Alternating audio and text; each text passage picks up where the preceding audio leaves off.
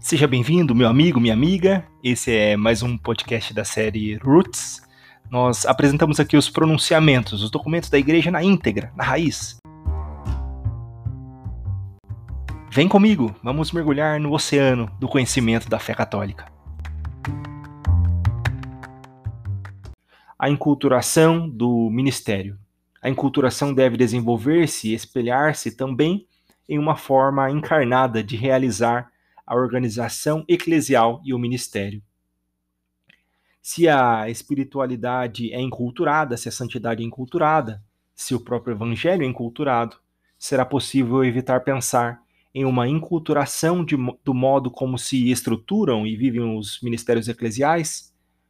A pastoral da igreja tem uma presença precária na Amazônia, devido em parte à imensa extensão territorial, com muitos lugares de difícil acesso, grande diversidade cultural, graves problemas sociais e a própria opção de alguns povos se isolarem. Isso não pode deixar-nos indiferentes, exigindo uma resposta específica e corajosa da Igreja. É necessário conseguir que o ministério se configure de tal maneira que esteja a serviço de uma maior frequência da celebração da Eucaristia, mesmo nas comunidades mais remotas e escondidas.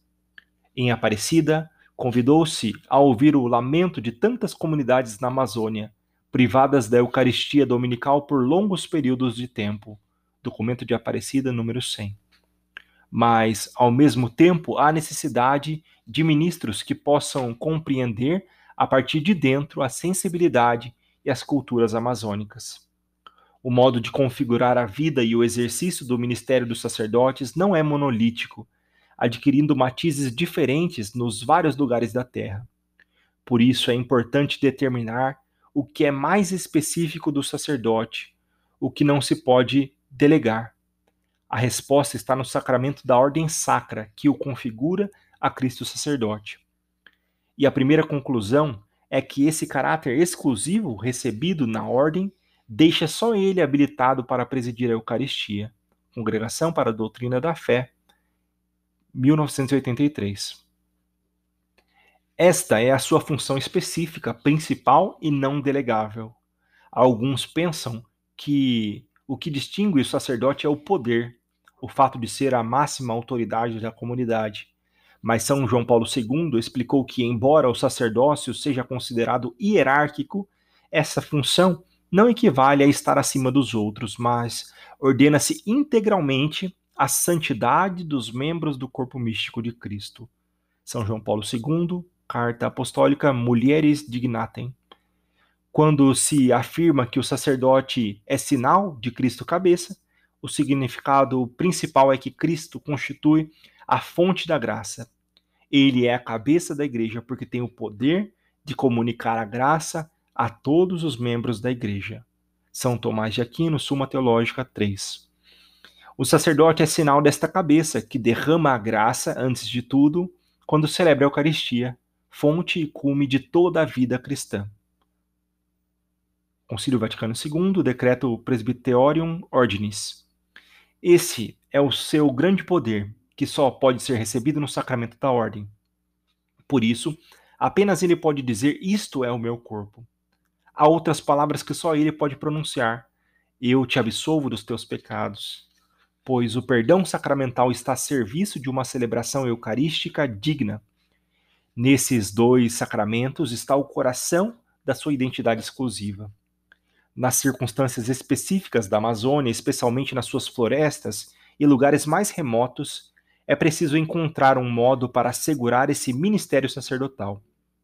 Os leigos poderão anunciar a palavra, ensinar, organizar as suas comunidades, celebrar alguns sacramentos, buscar várias expressões para a piedade popular e desenvolver os múltiplos dons que o Espírito derrama neles. Mas precisam da celebração da Eucaristia, porque ela faz a Igreja. Catecismo da Igreja Católica. E chegamos a dizer que nenhuma comunidade cristã se, edifica, se edifica sem ter a sua raiz e o seu centro na celebração da Santíssima Eucaristia. Se acreditamos verdadeiramente que as coisas são assim, é, é urgente fazer com que os povos amazônicos não, não estejam privados do alimento da vida nova e do sacramento do perdão. Essa premente necessidade leva-nos a exortar todos os bispos, especialmente os da América Latina, a promover a oração pelas vocações sacerdotais e também a ser mais generosos, levando os que demonstram vocação missionária a optar pela Amazônia. Ao mesmo tempo, é oportuno rever a fundo a estrutura e o conteúdo tanto da formação inicial como da formação permanente dos presbíteros, de modo que adquiram as atitudes e capacidades necessárias para dialogar com as culturas amazônicas. Essa formação deve ser eminentemente pastoral e favorecer o crescimento da misericórdia pastoral. Comunidades cheias de vida. A Eucaristia é também o grande sacramento que significa e realiza a unidade da Igreja. Lumen Gentium 3. Celebrando-se para que, de estranhos, dispersos e indiferentes uns aos outros, nos tornemos unidos, iguais e amigos. São Paulo VI, homilia na solenidade do Santíssimo Corpo e Santíssimo Sangue de Cristo, 1965. Quem preside a Eucaristia deve ter como objetivo a comunhão, que, longe de ser uma unidade empobrecida, acolhe a múltipla riqueza de dons e carismas que o Espírito derrama na comunidade. Ora, a Eucaristia, como fonte e cume, exige que se desenvolva essa riqueza multiforme. São necessários sacerdotes, mas isso não exclui que, ordinariamente, os bispos permanentes, que deveriam ser muitos mais na Amazônia, as religiosas e os próprios leigos, assumam responsabilidades importantes em vista do crescimento das comunidades e amadureçam no exercício de tais funções graças a um adequado acompanhamento. Portanto, não se trata apenas de facilitar uma presença maior de ministros ordenados que possam celebrar a Eucaristia. Isso seria um objetivo muito limitado.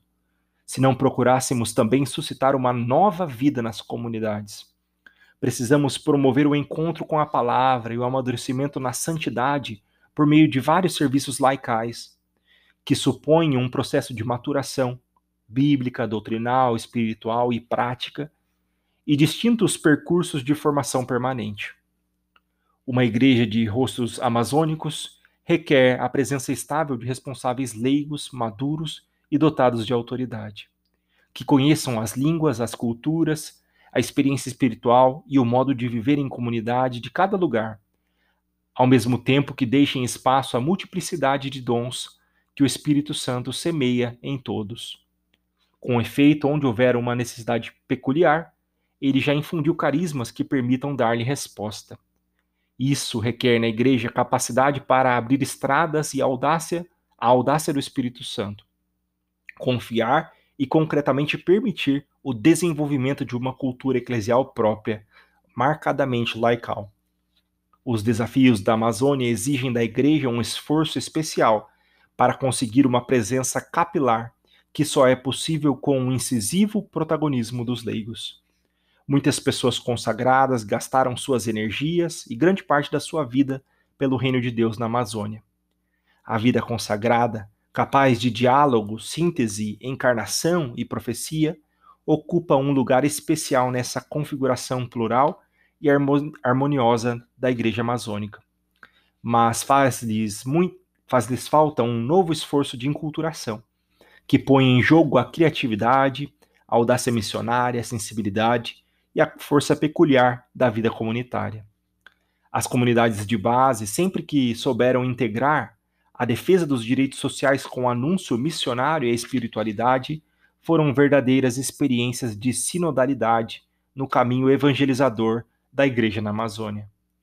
Muitas vezes tem ajudado a formar cristãos comprometidos com a sua fé, discípulos e missionários do Senhor, como testemunha a entrega generosa, até derramar o sangue de muitos dos seus membros. Documento de Aparecida 178. Encorajo o aprofundamento do serviço conjunto que se realiza através do REPAM e outras associações com o objetivo de consolidar o que solicitava Aparecida. Estabelecer entre as igrejas locais de diversos países sul-americanos que estão na bacia amazônica uma pastoral de conjunto com prioridades diferenciadas. Documento de Aparecida 475. Isso vale especialmente para a relação entre as igrejas fronteiriças. Por fim, quero lembrar que nem sempre podemos pensar em projetos para comunidades estáveis, porque na Amazônia há uma grande mobilidade interna, uma migração constante, muitas vezes pendular, e a região transformou-se efetivamente em um corredor migratório. Instrumento Labore 65. A transumância amazônica não foi bem compreendida nem suficientemente elaborada do ponto de vista pastoral. Instrumento Labore 63. Por isso devemos pensar em grupos missionários itinerantes e apoiar a inserção e a itinerância dos consagrados e consagradas ao lado dos mais desfavorecidos e excluídos. Instrumento Labore 192. Por outro lado, isso desafia as nossas comunidades urbanas, que deveriam cultivar com inteligência e generosidade, especialmente nas periferias, várias formas de proximidade e recepção às famílias e jovens que chegam ao território. A força e o dom das mulheres. Na Amazônia, há comunidades que se mantiveram e transmitiram a fé durante longo tempo, mesmo decênios, sem que nenhum sacerdote passasse por lá. Isso foi possível graças à presença de mulheres fortes e generosas que batizaram, catequizaram, ensinaram a rezar, foram missionárias, certamente chamadas e impelidas pelo Espírito Santo. Durante séculos, as mulheres mantiveram a igreja de pé nesses lugares com admirável dedicação e fé ardente. No Sínodo, elas mesmas comoveram a todos com seu testemunho. Isso nos convida a alargar o horizonte para evitar reduzir a nossa compreensão da Igreja a meras estruturas funcionais. Esse reducionismo levar-nos-ia a pensar que só se daria às mulheres um status ou uma participação maior na Igreja se lhes fosse concedido acesso à ordem sacra mas na realidade esse horizonte limitaria as perspectivas, levar-nos-ia a clericalizar as mulheres, diminuiria o grande valor do que elas já deram e sutilmente causaria um empobrecimento da sua contribuição indispensável. Jesus Cristo apresenta-se como o esposo da comunidade que celebra a Eucaristia, através da figura de um varão que a ela preside como sinal do único sacerdote. Esse diálogo entre o esposo e a esposa que se eleva na adoração e santifica a comunidade, não deveria fechar-nos em concepções parciais sobre o poder na igreja, porque o Senhor quis manifestar o seu poder e o seu amor através de dois rostos humanos, o de seu divino Filho feito homem e o de uma criatura que é mulher, Maria. As mulheres prestam à igreja a sua contribuição segundo o modo que lhes é próprio, e prolongando a força e a ternura de Maria, a mãe. Desse modo, não nos limitamos a uma impostação funcional, mas entramos na estrutura íntima da igreja. Assim compreendemos radicalmente porque, sem as mulheres, ela desmorona, como teriam caído aos pedaços muitas comunidades da Amazônia se não estivessem lá as mulheres, sustentando-as, conservando-as e cuidando delas. Isso mostra qual é o seu poder característico. Não podemos deixar de incentivar os talentos populares que deram às mulheres tanto protagonismo na Amazônia. Embora hoje as comunidades estejam sujeitas a novos riscos que outrora não existiam, a situação atual exige que estimulemos o aparecimento de outros serviços e carismas femininos que deem resposta às necessidades específicas dos povos amazônicos nesse momento histórico em uma igreja sinodal, as mulheres que de fato realizam um papel central nas comunidades amazônicas deveriam poder ter acesso a funções, inclusive serviços eclesiais que não requeiram a ordem sacra e permitam expressar melhor o seu lugar próprio. Convém recordar que tais serviços implicam uma estabilidade, um reconhecimento público e um envio por parte do bispo. Daqui resulta também que as mulheres tenham uma incidência real e efetiva na organização, nas decisões mais importantes e na guia das comunidades, mas sem deixar de fazê-lo no estilo próprio do seu perfil feminino.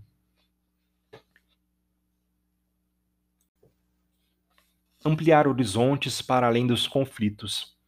Frequentemente sucede que, em um determinado lugar, os agentes pastorais vislumbram soluções muito diferentes para os problemas que enfrentam e por isso propõe formas aparentemente opostas de organização eclesial.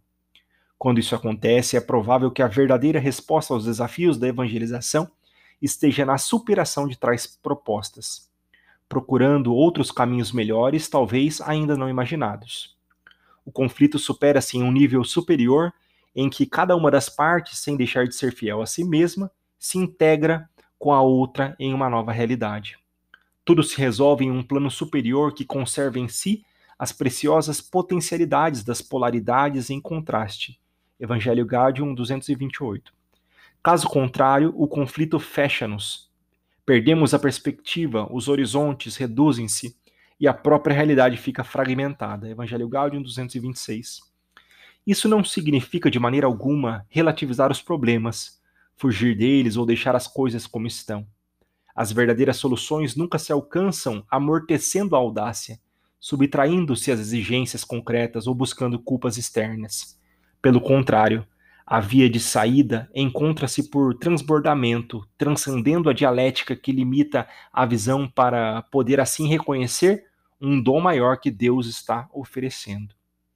Desse novo dom recebido, com coragem e generosidade, desse dom inesperado que desperta uma nova e maior criatividade, brotarão, como que de uma fonte generosa, as respostas que a dialética não nos, deixa, não nos deixava ver.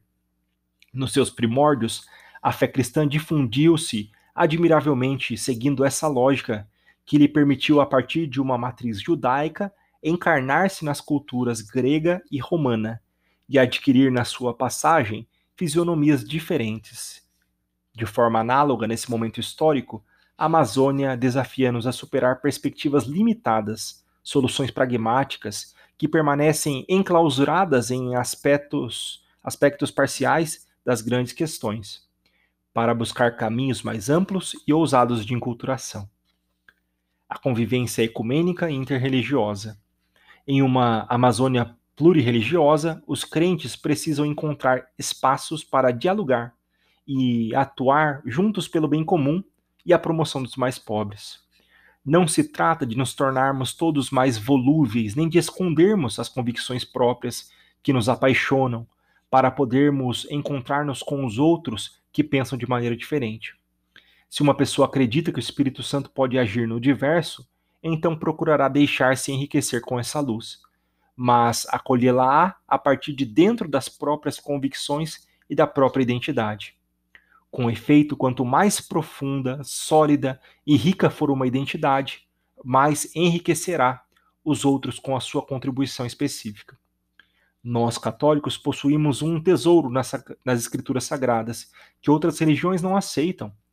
Embora às vezes sejam capazes de lê-las com interesse, inclusive apreciar alguns dos seus conteúdos.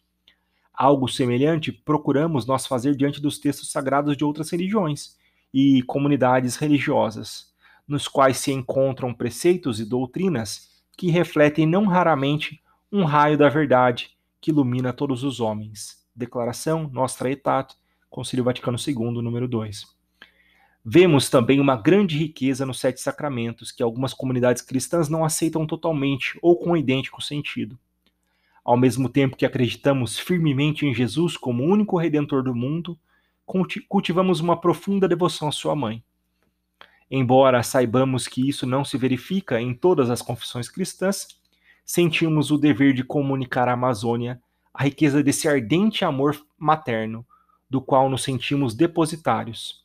De fato, terminarei essa exortação com algumas palavras dirigidas a Maria.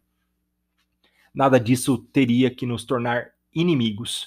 Em um verdadeiro espírito de diálogo, nutre-se a capacidade de entender o sentido daquilo que o outro diz e faz embora não se possa assumi-lo como uma convicção própria, desse modo, torna-se possível ser sincero, sem dissimular o que acreditamos, nem deixar de dialogar, procurar pontos de contato e, sobretudo, trabalhar e lutar juntos pelo bem da Amazônia. A força do que une a todos os cristãos tem um valor imenso. Prestamos tanta atenção ao que nos divide que às vezes já não apreciamos nem valorizamos o que nos une. E isso que nos une é o que nos permite estar no mundo sem sermos devorados pela imanência terrena, o vazio espiritual, o cômodo egocentrismo, o individualismo consumista e autodestrutivo. Como cristãos, A fé em Deus une a todos. O Pai que nos dá a vida e tanto nos ama, une-nos a fé em Jesus Cristo, o único redentor, que nos libertou com o seu bendito sangue e a sua ressurreição gloriosa. Une-nos o desejo da sua palavra que guia os nossos passos. Une-nos o fogo do Espírito que nos impele para a missão. Une-nos o mandamento novo que Jesus nos deixou, a busca de uma civilização do amor, a paixão pelo reino que o Senhor nos chama a construir com ele. Une-nos a luta pela paz e pela justiça. Une-nos a convicção de que nem tudo acaba nesta vida, mas somos chamados para a festa celeste, em que Deus enxugará as nossas lágrimas e recolherá o que tivermos feito pelos que sofrem. Tudo isso nos une. Como não lutar juntos? Como não rezar juntos e trabalhar lado a lado para defender os pobres da Amazônia, mostrar o rosto santo do Senhor e cuidar da sua obra criadora? Conclusão: A Mãe da Amazônia. Depois de partilhar alguns sonhos, exorto todos a avançar por caminhos concretos que permitam transformar a realidade da Amazônia e libertá-la dos males que a afligem. Agora levantemos o olhar para Maria, a mãe que Cristo nos deixou, e embora seja a única mãe de todos, manifesta-se de distintas maneiras na Amazônia. Sabemos que os indígenas se encontram vitalmente com Jesus Cristo por muitos caminhos mas o caminho mariano contribuiu mais que tudo para esse encontro. Simpósio Latino-Americano sobre Teologia Índia, Celan 3. Perante a beleza da Amazônia que fomos descobrindo cada vez melhor durante a preparação e o desenrolar do Sínodo, penso que o melhor será concluir essa exortação dirigindo-nos a ela. Mãe da vida, no vosso seio materno formou-se Jesus, que é o Senhor de tudo o que existe ressuscitado, ele transformou-vos com a sua luz e fez-vos rainha de toda a criação. Por isso vos pedimos que reineis, Maria, no coração palpitante da Amazônia. Mostrai-vos como mãe de todas as criaturas na beleza das flores, dos rios, do grande rio que a atravessa, e de tudo o que vibra nas suas florestas. Protegei com o vosso carinho aquela explosão de beleza. Pedi a Jesus que derrame todo o seu amor nos homens e mulheres que moram lá, para que saibam admirá-la e cuidar dela. Fazei nascer vosso filho nos seus corações para que ele brilhe na Amazônia, nos seus povos e nas suas culturas, com a luz da sua palavra, com o conforto do seu amor, com a sua mensagem de fraternidade e justiça. Que em cada Eucaristia se eleve também tanta maravilha para a glória do Pai. Mãe, Olhai para os pobres da Amazônia, porque o seu lar está sendo destruído por interesses mesquinhos. Quanta dor e quanta miséria, quanto abandono e quanto atropelo nesta terra bendita, transbordante de vida. Tocai a sensibilidade dos poderosos, porque apesar de sentirmos que já é tarde, vós nos chamais a salvar o que ainda vive. Mãe do coração trespassado, que sofreis nos vossos filhos ultrajados, e na natureza ferida. Reinai vós na Amazônia, juntamente com o vosso filho. Reinai de modo que ninguém mais se sinta dono da obra de Deus. Em vós confiamos, Mãe da vida. Não nos abandoneis nesta hora escura. Amém. Dado em Roma, na Basílica de São João de Latrão, a 2 de fevereiro, festa da apresentação do Senhor, do ano de 2020, sétimo ano do pontificado. Papa Francisco.